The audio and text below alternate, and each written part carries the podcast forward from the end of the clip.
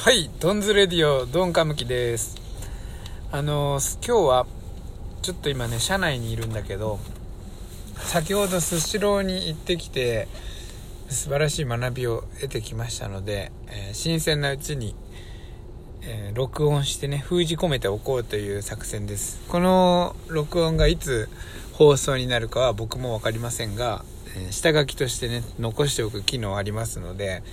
あの、撮っておこうと思います。なんか今後、こういう形で、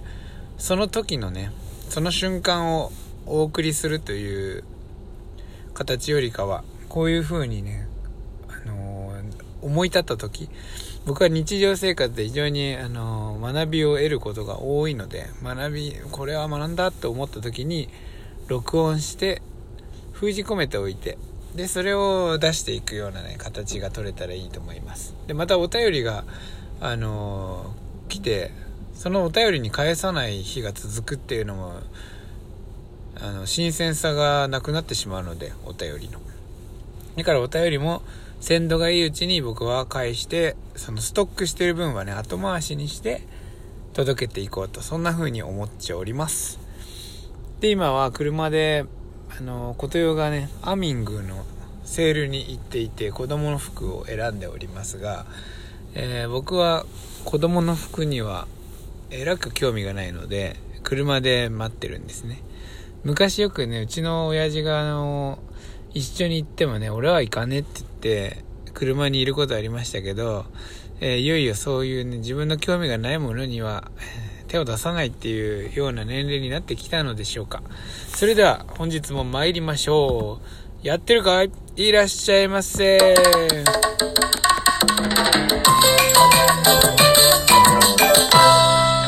い、行ってきました、スシローさん。あの、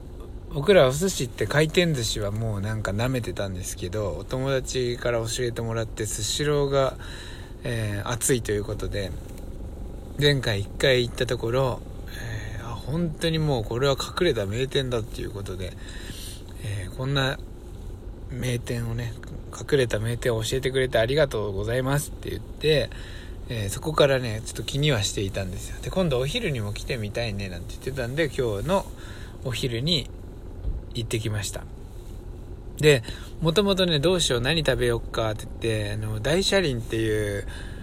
つけ麺屋さんが亀田にあってそこにそのつけ麺もすごい好きで前は食べてたんだけど食べるたんびに腹がもういっぱいになってあの何の栄養も取れなかったねみたいな風になっちゃうのが嫌でうんやっぱり大車輪のつけ麺もいいなと思ったけど今日は夜もね夜ご飯があのお友達と食事するから夜のためにもそんなに食べ過ぎないようにしようっていうので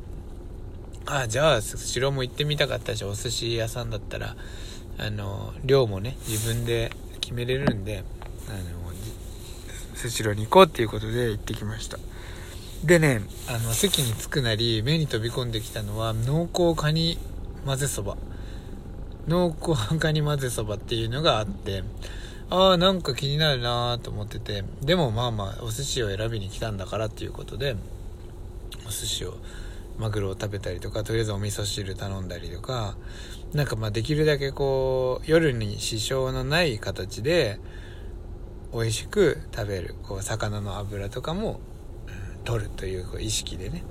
でお味噌汁の味噌も取るとか体も温めつつ生の魚を食べようということで来たわけだからまあそれを頼み始めたんだけど毎回なんかこう次何しよっかなっていう時に混ぜそばが気になる。そのカニの濃厚カニの混ぜそば。380円。でもいやいや僕はスシローに来たんだからそのスシローはお寿司を食べようって思ってたんですよ。で2皿2皿お寿司を頼んで食べた後ぐらいでね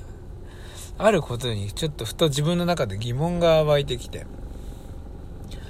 いや待てよと思って。この混ぜそばをねずっと気にしながら俺は最後まで寿司を食べ続けていいのだろうか。寿司屋に来たからといって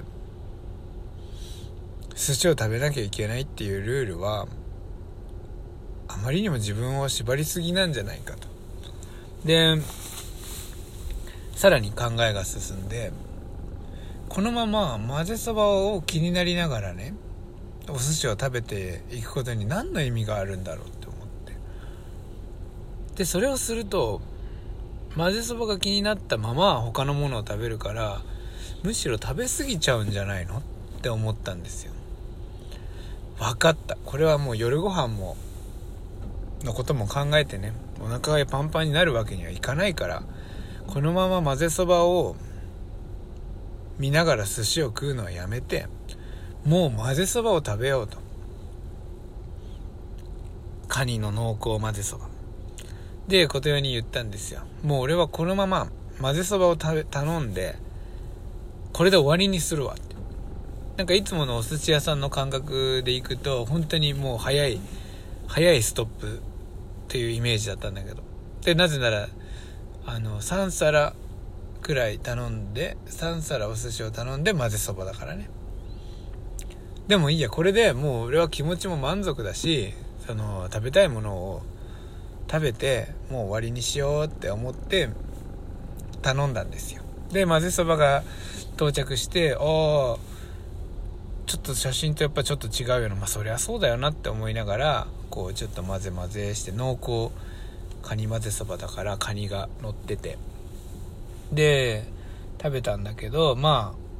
あまあまあやっぱりこんなぐらいだよねっていうところだったんですよ。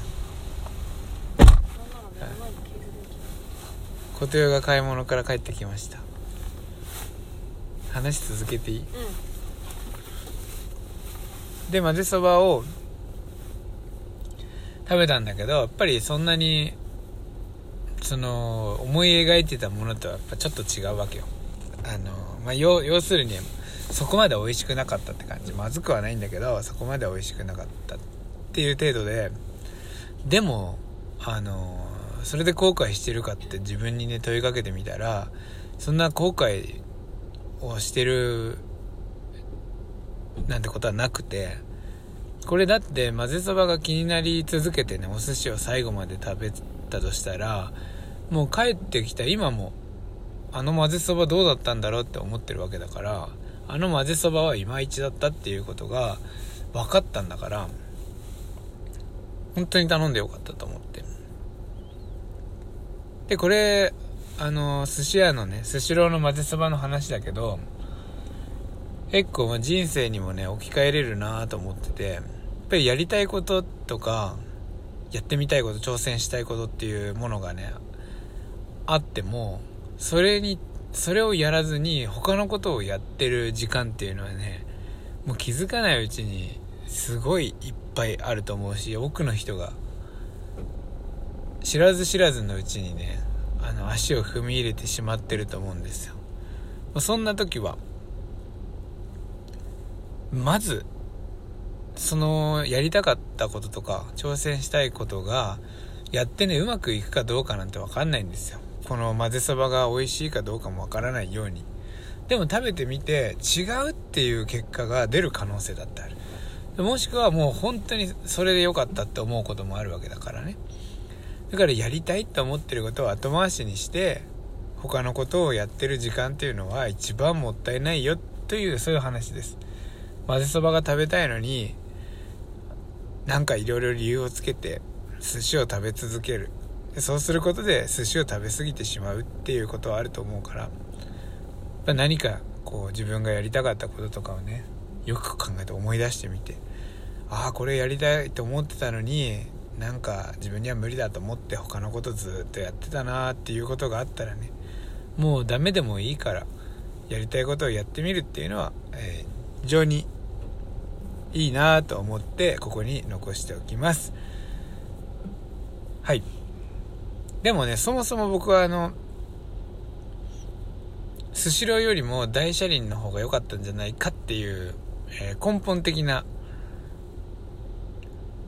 ところも思っているところです。それでは本日もご清聴ありがとうございました。いってらっしゃいませ。